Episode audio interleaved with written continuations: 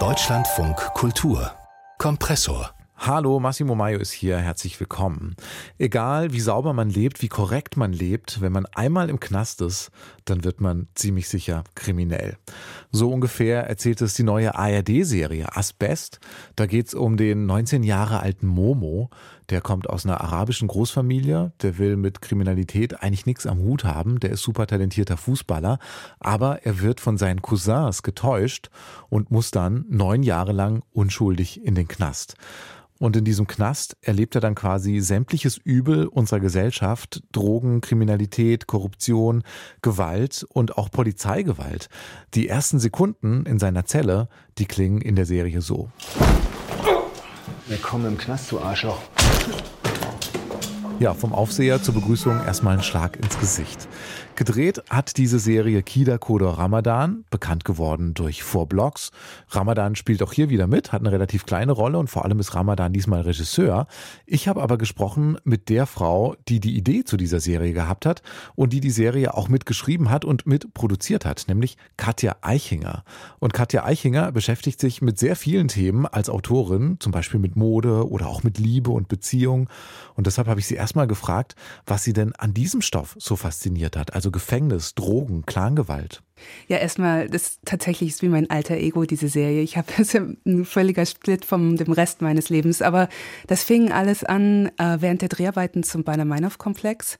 Ähm, da haben wir in Stamm, also es hat mein verstorbener Mann, Bernd Eichinger, hat das gedreht und ähm, also produziert und das Drehbuch geschrieben. Und ich war immer dabei und dann waren eben die Dreharbeiten in Stammheim, wo ähm, eine Szene ist, wo ein Hubschrauber durch die Gegend fliegt und ich war noch nie Hubschrauber geflogen und durfte mitfliegen und flieg halt über diesen Stammheimer, dieses berüchtigte ähm, äh, Gefängnis, in dem eben äh, deutsche Terroristen untergebracht wurden eingesperrt wurden. Äh, über dieses Gefängnis flogen wir und da habe ich eben gesehen, da gibt es in der Mitte eben diesen äh, Gebäudekomplex des Gefängnisses und drumherum lauter äh, Gebäude, in denen die Beamten wohnen. Mhm. Und während man in Deutschland nicht, also lebenslänglich heißt meistens nicht mehr als 24 Jahre, außer man hat Sicherheitsverwahrung, aber die Beamten, die ja so nah an diesem Gefängnis wohnen, also es sind nur ein paar Mauern, die sie trennen, die haben sehr viel länger lebenslänglich. Und mhm. da habe ich angefangen zu überlegen, mhm. was bedeutet das denn eigentlich? Ähm, auch die, ähm, die Besichtigung war sehr intensiv. Dann kam ähm, äh, der Bushido-Film, da habe ich auch eine arabische Großfamilie kennengelernt ähm, und einige mhm. Einblicke bekommen, die mich auch sehr verstört haben. Und dann eben, äh, dann noch hat mein Mann äh, noch an einem anderen Film gearbeitet mit Natascha Kampusch und da ging es eben ums Eingesperrtsein. Und das waren alles ähm, ziemlich verstörende Erlebnisse und äh, mhm. warum machen mhm. wir Filme, um die Teufel an die Wand zu äh, werfen mhm. ähm, und mit Antworten auf unsere Dämonen zu finden. Ja. Und irgendwann äh, las ich dann, das war 2016, das war noch lange vor vier Blogs, äh, las ich im Internet von ähm, der JVA Fuhlsbüttel in Hamburg, das ist ein Hochsicherheitsgefängnis, wo es eben einen äh, Fußballverein gibt. Und mhm. zwar äh, ein Fußballverein, also eine Eintracht, die ganz normal in der Hamburger Kreisliga spielt. Und das hat mich fasziniert. Ich dachte, was ist das für eine Geschichte? Also ja. das potenzielle Drama dramatische, dramatische Potenzial hier. Und ähm, der Gründer dieser Eintracht, der Herr Mewes, Gerd Mewes, hatte im Eigenverlag ein Buch herausgebracht. Und ich so, die Filmrechte sind garantiert schon weg. Mhm. Ähm, hab ihm aber angeschrieben ja. Und dann und hatte dann, ich die Rechte. Genau, und dann ja. hatten sie das und dann konnten diese ganzen Fäden zusammenlaufen sozusagen in dieser Serie und sie haben auch durch diesen Kontakt mit diesem Fußballtrainer einen Jungen kennengelernt, der quasi die Vorlage bildet, wenn ich richtig weiß, für die Hauptfigur. Also den habe ich nicht über Herrn Mewes ah, ja, kennengelernt, okay. sondern durch einen ja. Riesenzufall, durch einen mhm. anderen Bekannten. Also ähm, auch jemand, äh, der, der Fußball spielt und der... Nee, eine ganz andere Nummer. Ganz andere also Nummer, okay. Erzählen Sie mal, wer ist diese Vorlage? Also und den, den habe ich kennengelernt ähm, durch Zufall. Wir hatten uns dann verabredet in einer äh, Kneipe und ähm, durch äh, meine diese Erfahrung mit dem Bushido-Film, als ich dann hörte, aus welcher Familie er kommt, also er kam auch aus einer arabischen Großfamilie, mhm. wollte ich eigentlich sofort gehen. Mhm. Und dann hat er aber angefangen zu erzählen von seiner Erfahrung im Knast, wie er eben ähm, eine gewisse, also wie er sein gesamtes Ehr, er war, ist ja für die Familie-Ehre in den Knast gegangen mhm. ähm, und sein, wie er anfing, sein gesamtes ähm, Ehrkonzept zu hinterfragen. Ja. So wie und, das auch in der Serie ist? Ja, genau. Darum geht es eben um diese Idee von toxischer Ehre. Mhm. Ähm, und, ähm, und eben auch toxischer Familie. Wie arrangiere ich mich da? Und dann habe ich, ähm, also wir haben erzählt und ich weiß nicht, wir waren, saßen da drei Stunden danach, kam ich raus. Ich habe einen Freund angerufen und habe gesagt, ich habe gerade das Gefühl, ich habe irgendwie drei Stunden realen Scorsese-Film hier mhm. erfahren. Es war mhm. so aufregend und er ist auch ein sehr, sehr guter Geschichtenerzähler und seine, ähm, was er erlebt hat, ähm, auch wie das in, es gibt ja ähm, in Deutschland, es gibt nicht so viele, es gibt nicht diese Tradition der, des Knast-Podcasts mhm. oder mhm. Ähm, mhm. Des, des Knastfilms, des Genres. Das ist ja alles sehr unterrepräsentiert. Und Menschen, die im Gefängnis sind, waren, sind oder waren in Deutschland, mhm. ähm, da gibt es noch keine große Öffentlichkeit. Also ja. es ist ein Blackbox. Genau, ja. und das haben Sie, glaube ich, auch äh, erfahren, als Sie die Idee dann äh, an die äh, ins Fernsehen bringen wollten, dass immer wieder gesagt wurde, nee, Gefängnisfilme, das zieht in Deutschland nicht. Mich interessiert, Sie haben dazu dann ja auch recherchiert, ne? Das, ja. Sie sind dann da eingestiegen, haben sich viel mit Gefängnissen befasst. Was sind denn, was nehmen Sie da mit? Was für Erkenntnisse, neue Eindrücke? Also in gewisser Weise ist es wie ein Filmset, nämlich eine winzige Geste, eine falsche Bewegung, ein falscher Blick kann eben ähm, äh, verheerende Konsequenzen haben, zu einem Riesendrama führen. Bloß meistens am Filmset ist es so, dass nicht so, dass die Leute sich prügeln. Mhm.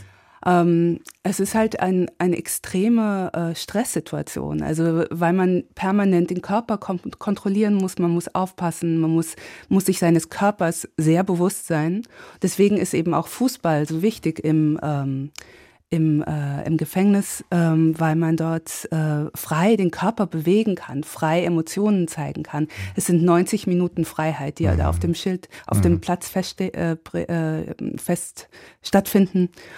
Und äh, was auch der echte Mummi mir sagte, weißt du, ich habe im, ich wusste im Knast kann ich keine echten Freunde äh, finden. Mhm. mhm. Ähm, das sind alles Leute, die ich, ähm, die sind bei mir, mit denen verbringe ich Zeit, aber es sind keine echten Freundschaften. Ja. Und ähm, und das Gute ist eben auf dem, auf dies, in diesen 90 Minuten auf dem Fußballfeld kann man tatsächlich was Kameradschaft und einen Teamgeist erfahren. Mhm. Das ist sehr wichtig und mhm ähm, auch für die äh, Rehabilitation, äh, Resozialisation dann auch mhm. sehr wichtig. Ja. Das wird in der Serie auch so deutlich, wie viel das der Hauptfigur bedeutet, da in diese Fußballmannschaft zu kommen. Aber was in der Serie auch sehr deutlich wird und für mich dann eklatant war und auch erschreckend, ist die Polizeigewalt. Also wie wir jetzt gerade gehört haben und immer wieder, es gibt Korruption, es gibt mhm. Gewalt natürlich zwischen den Inhaftierten, aber auch von, von den Aufsehern dort. Ist das auch was, was auf Ihrer Recherche basiert? Also ähm, mir wurde gesagt, ähm, 80, also 20 Prozent der ähm, ähm, der Beamten sind ähm, schlecht, mhm. korrupt oder in, in verschiedenster Form. Mhm. 80 Prozent sind okay, okay, aber 20 Prozent, ähm, ähm, vor denen muss man sich in Acht nehmen. Mhm. Die sind auch teilweise, was man auch äh, akzeptieren muss, ist, dass äh, es schwierig ist, für, also in diesem langen Dienst zu sein und dass viele dann auch den sogenannten Knastschaden haben. Dass es schwierig ist, wenn man jemanden, wenn man selbst kein großes Gehalt hat und muss dann jemanden, der ein furchtbares, entsetzliches Verbrechen gebracht, äh, vergangen, begangen hat, dem dann einen riesen Flachbildschirm in die Zelle zu bringen. Mhm. Das ist schwierig. Mhm. Das ist emotional eine riesige Herausforderung. Mhm. mhm. Und da wird ähm, sehr viel geleistet. Also wir haben, klar, wir haben die Gewalt dargestellt, aber wir zeigen auch, dass er, ähm, was auch im realen Leben so war, dass er extrem gute psychologische Beratung, jetzt der echte Momo, ja. erfahren hat und eben dieses enge Verhältnis zu seinem Fußballtrainer, ja. der wie so ein Ersatzvater wird für ihn. Und genau. Ja. So die Sozialpädagogen sozusagen, die da in der, im Knast mit unterwegs sind. Mhm. Und spannend, dass sie das auch in der Serie haben, genau das, was sie ganz am Anfang gesagt haben, dass die Direktorin sagt, dass sie quasi doppelt äh, lebenslänglich in, in dem Knast äh, sitzt und äh, sie ja auch eine ganz besondere Figur ist. Oh ja, ja. Also ich meine, wir haben teilweise ist dann äh, ist es dann auch äh, was was uns interessiert hat. Also Juri Sternburg, ähm, der dann äh, alles das ähm, meiste geschrieben hat. Mhm. Ähm, und ich, also was uns interessiert hat, ist halt Figuren zu zeichnen, von denen keine wirklich gut und wirklich schlecht ist. Das mhm. sind alles irgendwie hybride Figuren. Mhm Und das macht natürlich die Serie aus. Und das ist auch besonders von der ARD, dass sie uns das finanziert, also haben machen lassen, dass es hier keine äh, Cowboys mit weißen Hüten ja. oder schwarzen Hüten gibt. Katja Eichinger hatte die Idee zu dieser neuen ARD-Serie Asbest und hat sie mitgeschrieben und mitproduziert. Fünf Teile hat die Serie und die ist natürlich zu sehen in der Mediathek. Und unser Kompressor-Podcast hier, der ist zu hören unter anderem in der ARD-Audiothek. Gibt's auch viel zu entdecken.